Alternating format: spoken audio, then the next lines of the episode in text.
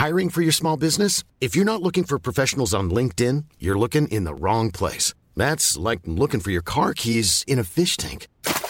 LinkedIn helps you hire professionals you can't find anywhere else, even those who aren't actively searching for a new job but might be open to the perfect role. In a given month, over 70% of LinkedIn users don't even visit other leading job sites. So start looking in the right place. With LinkedIn, you can hire professionals like a professional. Post your free job on linkedin.com slash people today. Tonspur. Der Hörbuchtalk mit Dirk Kaufitz.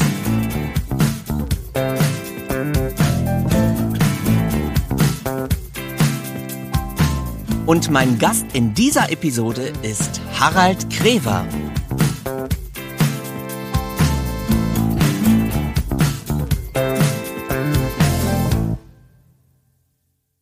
Hier ist wieder euer Dirk und ich sag mal Hallo zu einer frischen Folge von Tonspur. In diesem Podcast möchte ich euch ja immer entführen hinter die Kulissen von Hörbuchproduktionen. Und wie könnte das besser geschehen, als dass ich mich unterhalte mit den richtigen Machern? Das heißt Verlegerinnen und Verleger, Produzentinnen und Produzenten, Regisseurinnen und Regisseuren, Studiobetreibern und so weiter. Ein Mann, der das alles irgendwie abdeckt, ist Harald Krever. Gemeinsam mit seiner Frau Vera Teichmann hat er den eigenen sehr hochwertigen Hörbuchverlag Speak Low gegründet und betreibt außerdem das gleichnamige Tonstudio in Berlin-Kreuzberg. Wir kennen uns schon seit vielen Jahren. Harald ist auch so ein kleines Urgestein der Szene und so war es eigentlich unumgänglich, dass wir mal zusammenkommen, um zu reden. Hier kommt Harald Krever von Speak Low.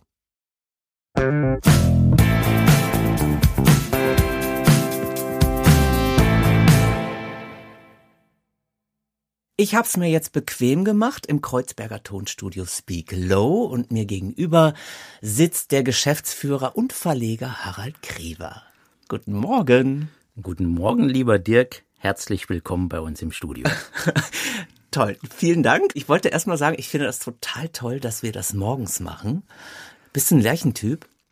Nee, eigentlich nicht, aber ich habe ja zwei kleine Kinder und da muss man dann entsprechend früh aufstehen. Ich habe heute Morgen auch schon was gekocht, schon Mittagessen gekocht, also ich habe quasi schon einen halben Arbeitstag Top, hinter mir. Da hätte ich gar keinen Bock drauf, morgens schon zu kochen.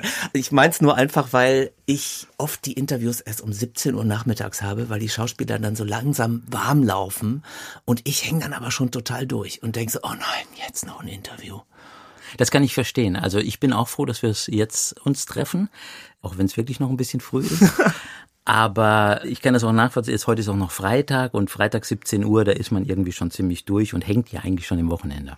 Okay, aber wir sprechen jetzt mal nicht über Kochen am Morgen, sondern über euer Label Speak Low beziehungsweise das Tonstudio Speak Low. Und mit euch meine ich natürlich vor allen Dingen deine Frau Vera Teichmann und dich. Ihr habt eben Speak Low gegründet und erzähl doch mal, was macht ihr denn eigentlich genau? Also Speak Low ist sozusagen ein klassischer Dienstleister. Wir produzieren Hörbücher in erster Linie. Ich sage immer alles, was mit Literatur zu tun hat, also gesprochenes Wort. Also wir arbeiten in erster Linie für Hörbuchverlage, dann arbeiten wir für Museen, wir produzieren auch Podcasts hier bei uns und alle Anfragen, die irgendwie was damit zu tun haben, wie man das geschriebene Wort in das gesprochene Wort umsetzen kann. Das ist so unser Kernbereich. Daneben haben wir, wie du gesagt hast, den eigenen Verlag Speaklow, in dem wir ich sag jetzt mal so ein bisschen salopp, das machen, was die anderen liegen lassen. Oh, oh das, ist, das klingt jetzt nach, nach Nein, Reste nein, ich meine das nein, überhaupt gar nicht, überhaupt gar nicht. Wir sind immer wieder erstaunt, dass wir sozusagen in dieser vielfältigen Verlagslandschaft immer wieder Titel entdecken, wo wir uns selbst wundern, warum macht das nicht ein anderer Verlag, die vielleicht sozusagen mehr Möglichkeiten hat. Und das finde ich ganz gut. also so du, du stapelst jetzt hier sehr niedrig, Harald. Erstmal Dienstleister finde ich ja schon brutal. Ich empfinde das ja so, wenn man Hörbücher produziert, dann ist das Tonstudio ein Partner. Das ist so mein eigenes Empfinden. Und zweitens muss man sagen, Speak Low macht somit die schönsten Hörbücher, die man auf dem Markt bekommen kann. Und ihr sahnt auch eine Auszeichnung nach der anderen ab. Also es ist nicht einfach nur ich sag mal, liegen gebliebene Reste zu vertonen, sondern das sind schon richtige Sahnestücke, die ihr da vertont.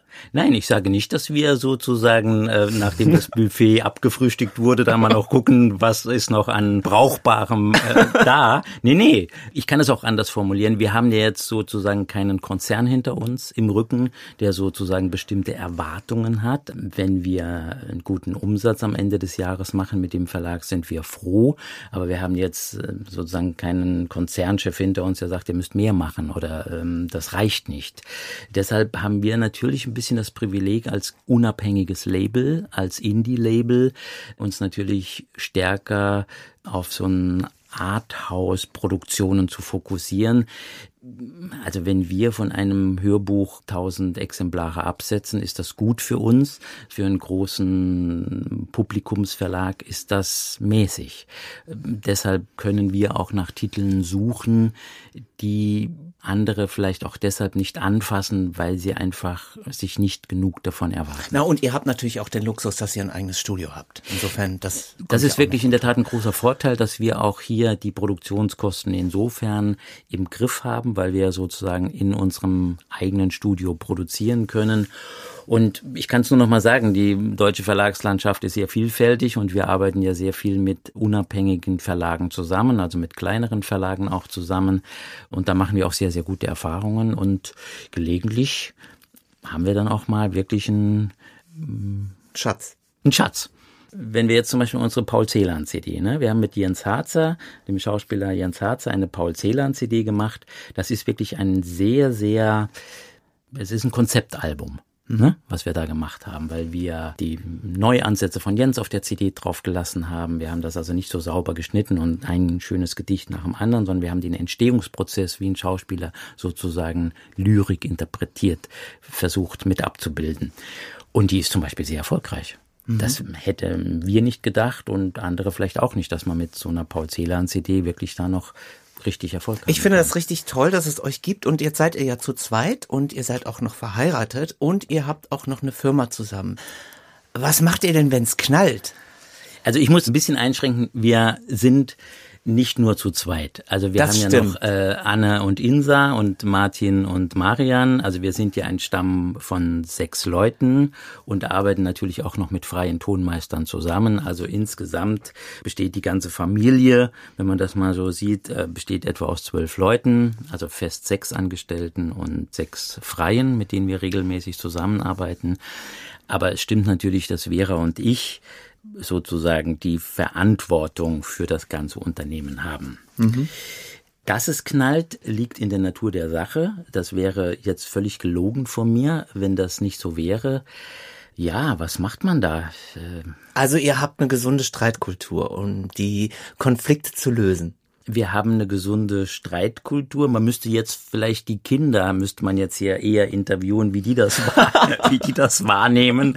Nein, wir haben eine gesunde Streitkultur und es ist natürlich, wenn man ein Unternehmen leitet zu zweit und so eng zusammen lebt und arbeitet, bleiben natürlich Konflikte. Es beinhaltet Konflikte, ist ja logisch. Was habt ihr denn vorher gemacht eigentlich? Also wie seid ihr zum Studio beziehungsweise zum Hörbuchverlag gekommen? Also wenn ich von ganz vorne beginne, dann lag ich als Leiche auf der Bühne vom Staatstheater in Saarbrücken als Statist. dann habe ich mich sozusagen von der Statisterie hochgearbeitet zum Kleindarsteller, vom Kleindarsteller zum Hospitanten, vom Hospitanten zum Regieassistenten und habe dann nach längerer Zeit beschlossen, dass ich das auch professionell angehen möchte und habe mich an verschiedenen Schauspielschulen beworben und wurde dann in Wien an einem Schauspielinstitut genommen, wo ein Regieinstitut auch angegliedert ist und habe dann da Theaterregie studiert. Und während meiner Ausbildung habe ich dann schon beim ORF in der Hörspielabteilung angefangen und habe einen Großteil meiner Zeit dann in Wien verbracht als freier Theaterregisseur und Hörspielregisseur. Und als ich dann Vera kennenlernte, also wir haben uns auch in Wien kennengelernt, haben wir Romantische gesagt, Stadt? Ja, genau. Und da haben wir gesagt, wir, wir versuchen mal was zusammen und haben dann die Speak Low, das Label aufgebaut und die Firma aufgebaut. Und Vera hat Literaturwissenschaft studiert, Philosophie und hat auch in Wien studiert und ist dann nach ihrem Literaturwissenschaftsstudium in Wien, also Göttingen, Lausanne, Wien war das, ist dann nach München gegangen zu ECM, zu Manfred Eicher, zu dem Jazzlabel und hat da gearbeitet als Producerin und hat sich nach einigen Jahren dann selbstständig gemacht als Hörbuchproduzentin, damals schon bei der Deutschen Grammophon Literatur und hatte nebenbei noch ein Aufbaustudium gemacht als Kulturmanagerin und hat dann aber bei der Deutschen Grammophon damals als Hörbuchproduzentin angefangen und so hat sich das irgendwie weiterentwickelt.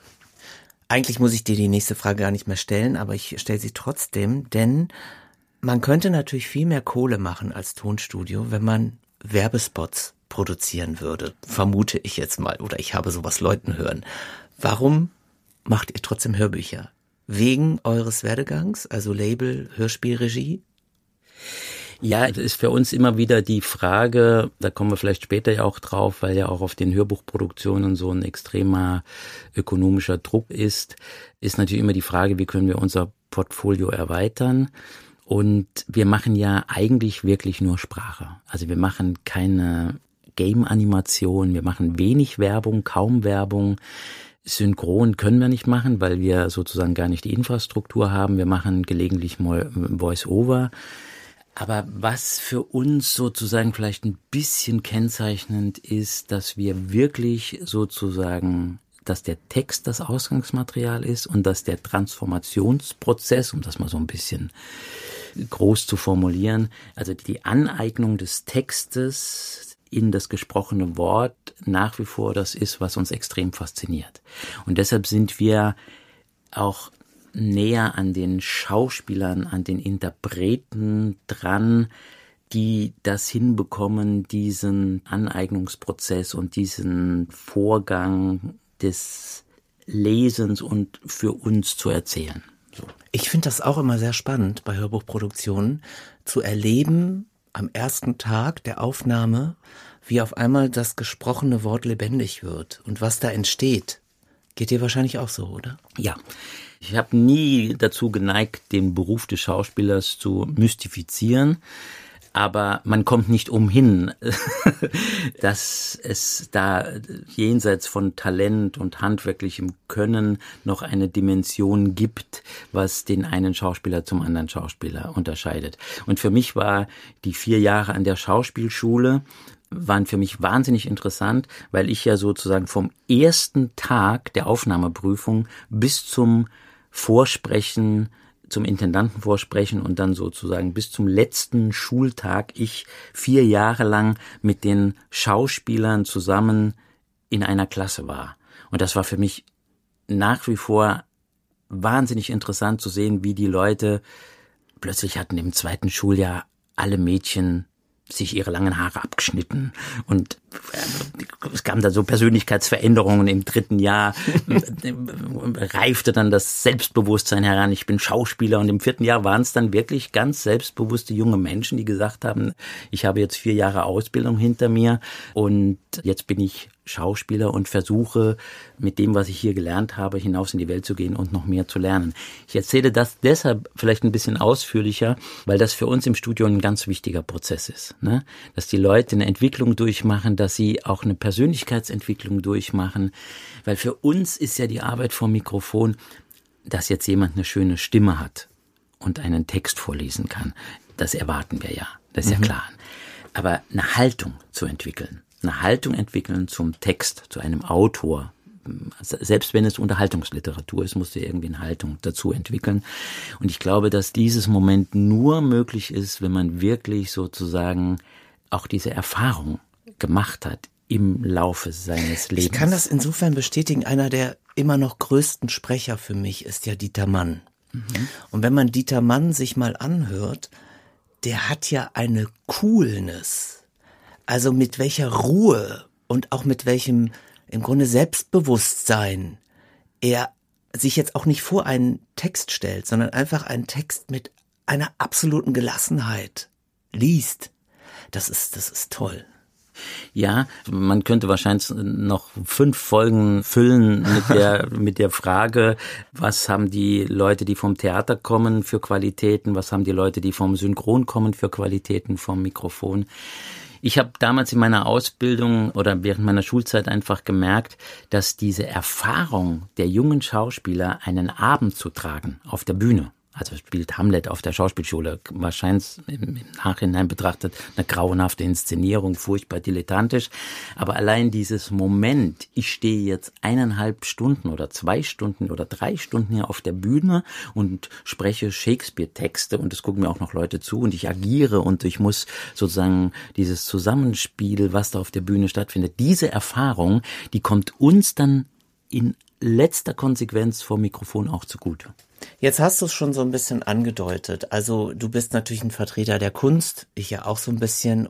Du hast aber eben schon gesagt, es herrscht mittlerweile starker ökonomischer Druck bei den Hörbuchverlagen und das führt natürlich auch dazu, dass es so etwas wie, will man sagen, so einen anderen Sound im Produktionsgeschehen gibt. Das heißt, Hörbücher werden mittlerweile auch schneller produziert, äh, vielleicht auch nicht immer so mit den geschultesten Stimmen. Wie nimmst du das wahr?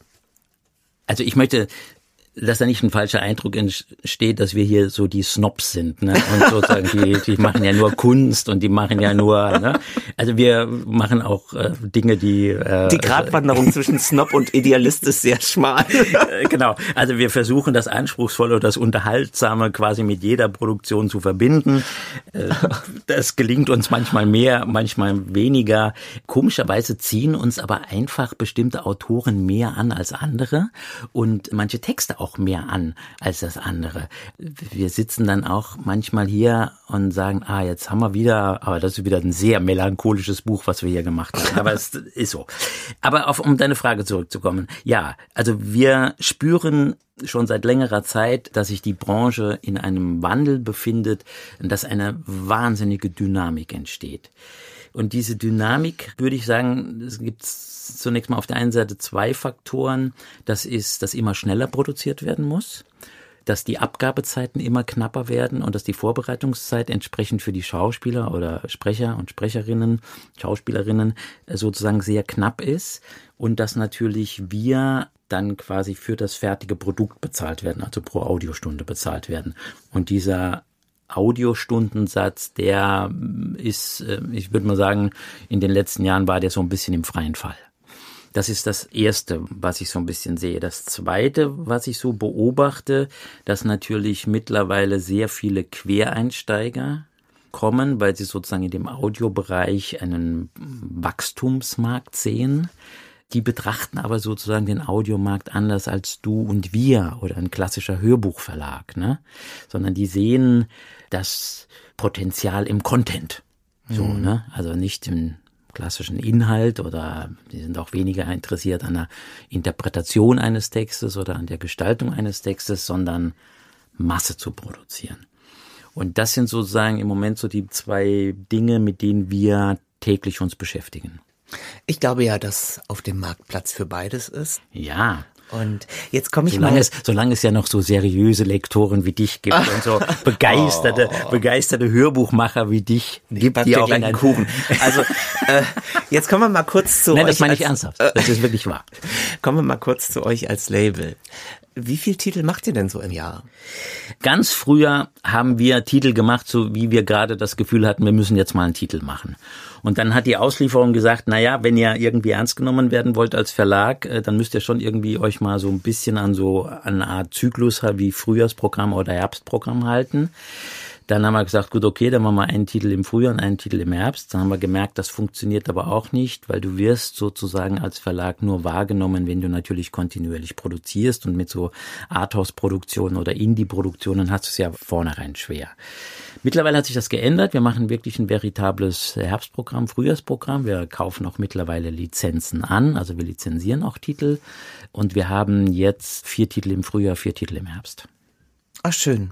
Vielleicht kurz zu den Lizenztiteln als Erklärung. Also man kauft im Grunde von einem Buchverlag die Lizenz ein, dass man daraus ein Hörbuch dann auch produzieren darf. Das hat der Dirk jetzt aber sehr schön erzählt. Man könnte es auch so formulieren, die Titel werden versteigert und wer das meiste Geld auf den Tisch legt, kriegt den Titel. Ja, aber nicht mehr bei den Resten.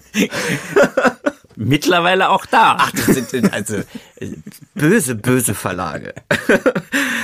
Okay, also jetzt ist es ja so, wenn ihr Hörbücher aufnimmt. Ihr führt ja auch die Regie.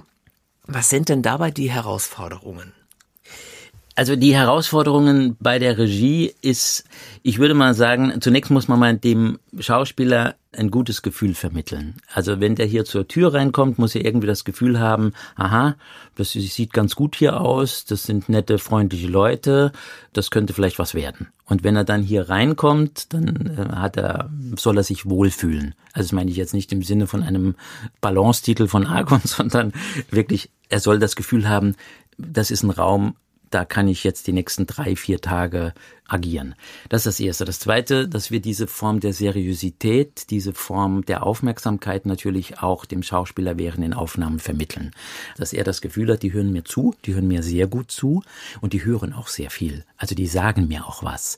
Und jetzt nicht nur, wenn er sich versprochen hat oder so, sondern die mischen sich auch ein, wenn es um gestalterische Fragen geht, wenn es um energetische Fragen geht, auch wenn es um Betonungssachen geht, wenn man das Gefühl hat, dass die Charaktere falsch interpretiert werden. Das ist sozusagen unsere Aufgabe, dass wir im Sinne des Textes des Autors für den Schauspieler zusammen agieren.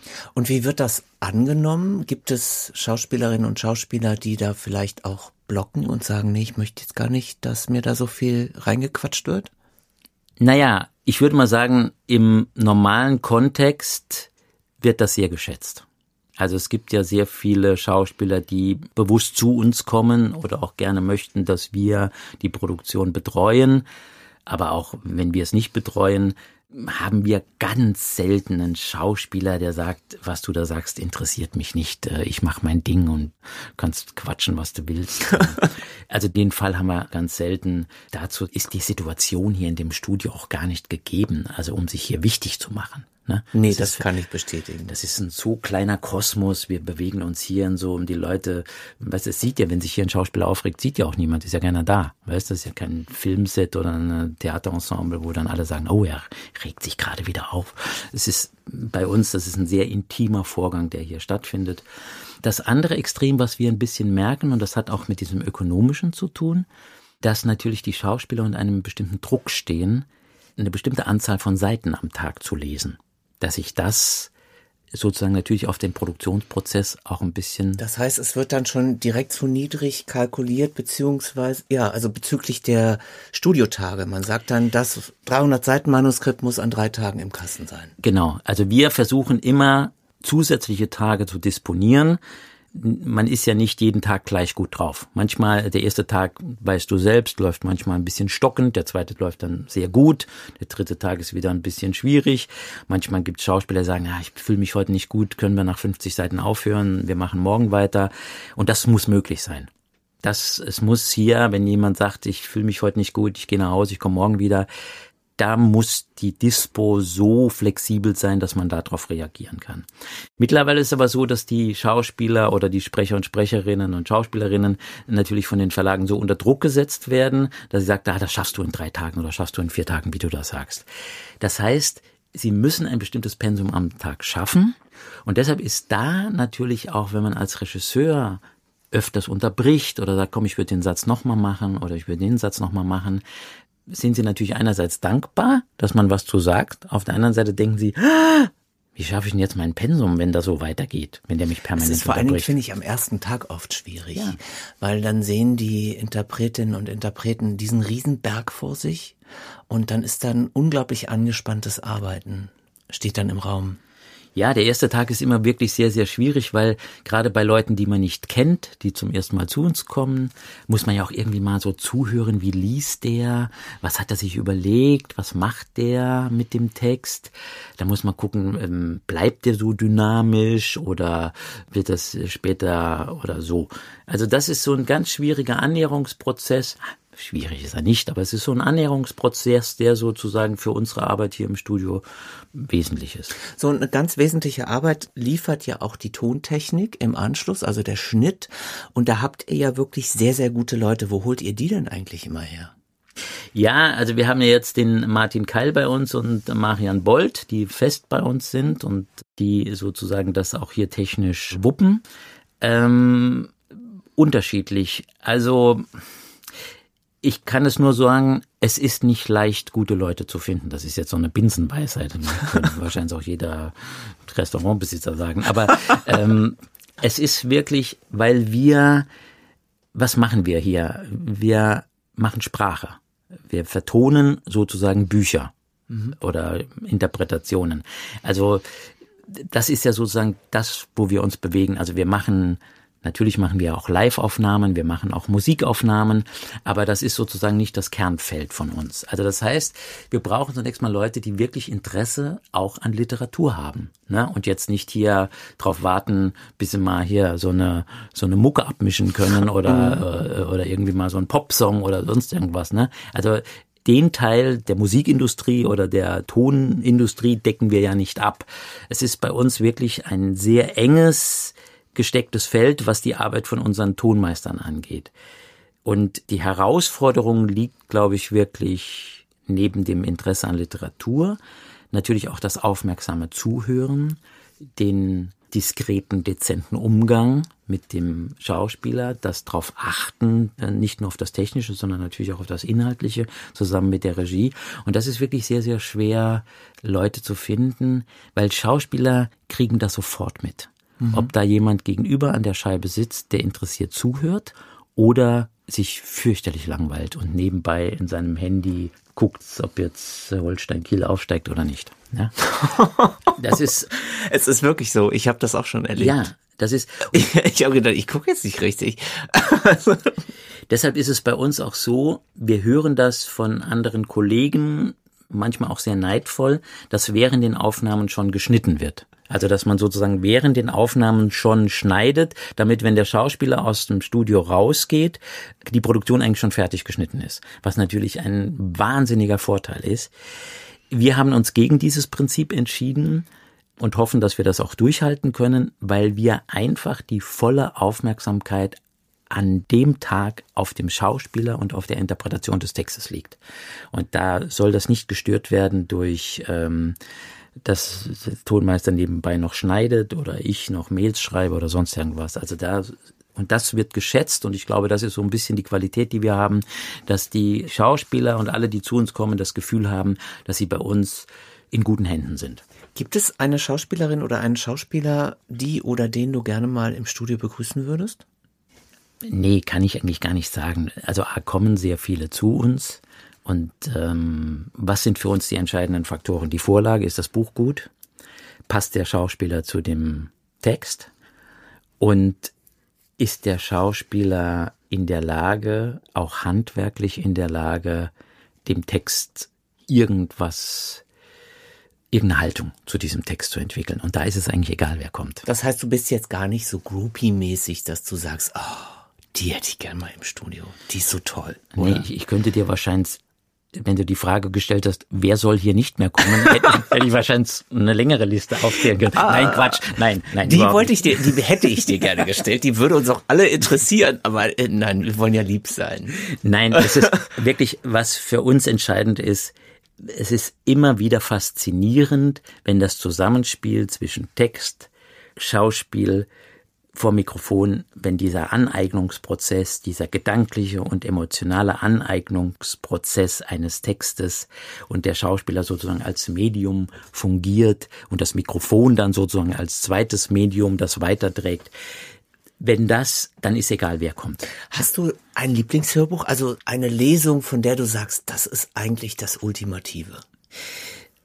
Es gibt sozusagen eine, ich komme ja aus dem Saarland, ich bin ja im Saarland geboren. Saarland hat ja einen berühmten Filmregisseur, Max Ophüls. Und Max Ophüls hat neben seiner Filmarbeit auch vier Radioarbeiten gemacht. Und eine dieser Radioarbeiten ist Bertha Galan, eine Bearbeitung der Novelle von Arthur Schnitzler. Und dieses Hörspiel ist von 1956, also das hat ähm, Max Ophüls in Stuttgart oder in Baden-Baden kurz vor seinem Tod gemacht. Und das beinhaltet für mich eigentlich sehr, sehr viel, dieses Hörspiel. Das ist ein ganz fantastisches Hörstück, sind zwei CDs, gibt's auch. Und da ist eigentlich alles drin, was unseren Beruf ausmacht, was das ganze Medium irgendwie ausmacht. Mhm. Kann ich sehr nachvollziehen. Ich habe vor ein paar Jahren auch bei uns im Label zwei alte Rundfunkhörspiele veröffentlicht aus den 50ern, glaube ich, war's äh, oder 60ern. Die Schatzinsel und Ein Junge wird entführt von Robert Louis Stevenson. Und da sind auch die ganzen alten Recken dabei, wie Josef Offenbach. Und also ich, für mich ist das auch unglaublich, was da an Atmosphäre entsteht. Ja, und das ist zum Beispiel, weil wir sozusagen über Veränderungen sprechen oder sozusagen wie dieser ökonomische Druck auch den Produktionsvorgang verändert. Also früher war das ja selbstverständlich, dass alle Schauspieler, die in einer Szene beteiligt waren, zusammen im Studio waren. Also die haben sich getroffen, haben sich gefreut, ob sie sich leiden konnten oder nicht, wurscht. Aber haben zum Beispiel dann im Hörspielstudio eines Senders standen die zusammen und haben gemeinsam diese Szene gespielt.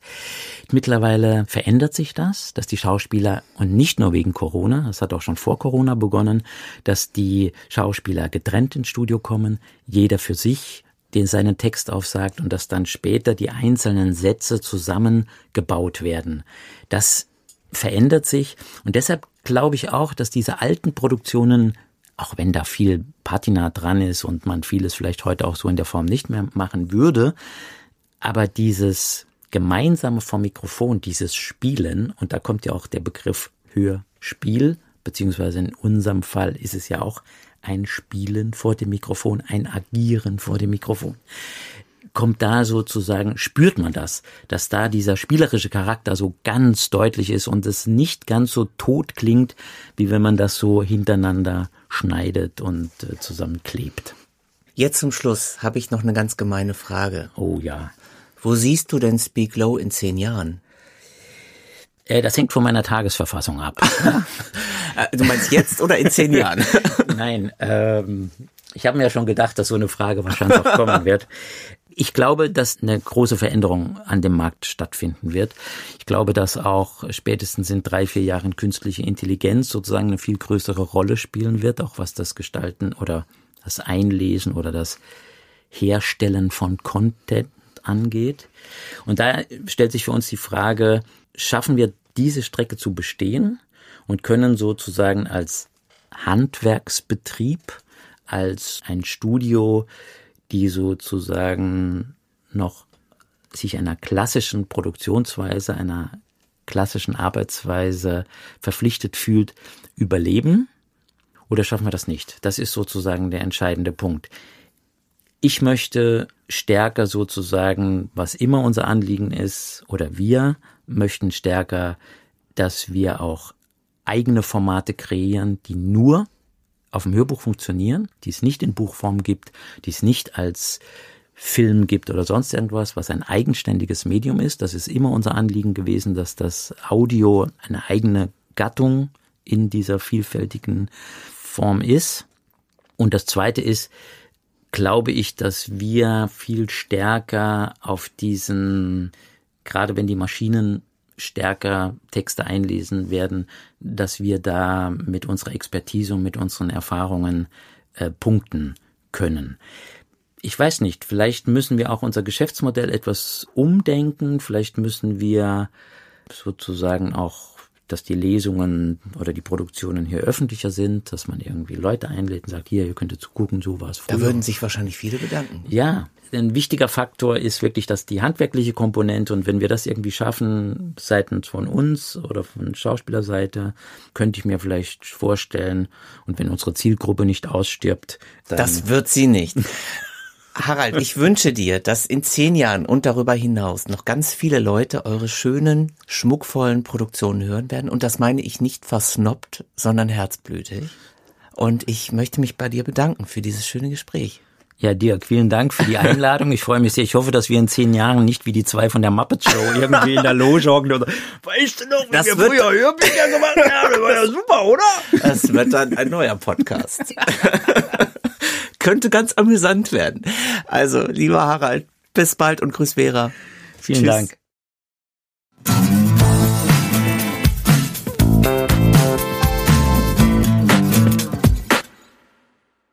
Ja, lieber Harald, vielen Dank nochmal für das schöne Gespräch. Ich kann mir denken, dass ihr da draußen vielleicht das ein oder andere mitnehmen konntet, wie es läuft im Hörbuchbetrieb. Wen allerdings eher die Sprecherin oder Sprecher interessieren, der oder dem kann ich die kommende Episode empfehlen. Da treffe ich nämlich die Schauspielerin und Interpretin Monika Oschek. Das Interview haben wir auch schon im Kasten und ich darf euch verraten, wir hatten ziemlich viel Spaß. Zum Beispiel geht es direkt damit los, dass sie mich fragt, warum ich eigentlich nicht nackt gekommen bin. Seid doch gerne wieder mit dabei. Ihr könnt diesen Podcast auch kostenlos abonnieren. Infos findet ihr in den Show Notes. Da findet ihr auch meine Mailadresse tonspur@argon-verlag.de. Außerdem könnt ihr auch immer mal auf der Homepage von Argon Lab nachschauen, denn da gibt es so einige spannende, informative oder lustige Podcasts. Ich freue mich auf das nächste Mal. Bleibt gesund und vor allen Dingen, lasst euch nicht unterkriegen. Bis dann. Tschüss, euer Dirk.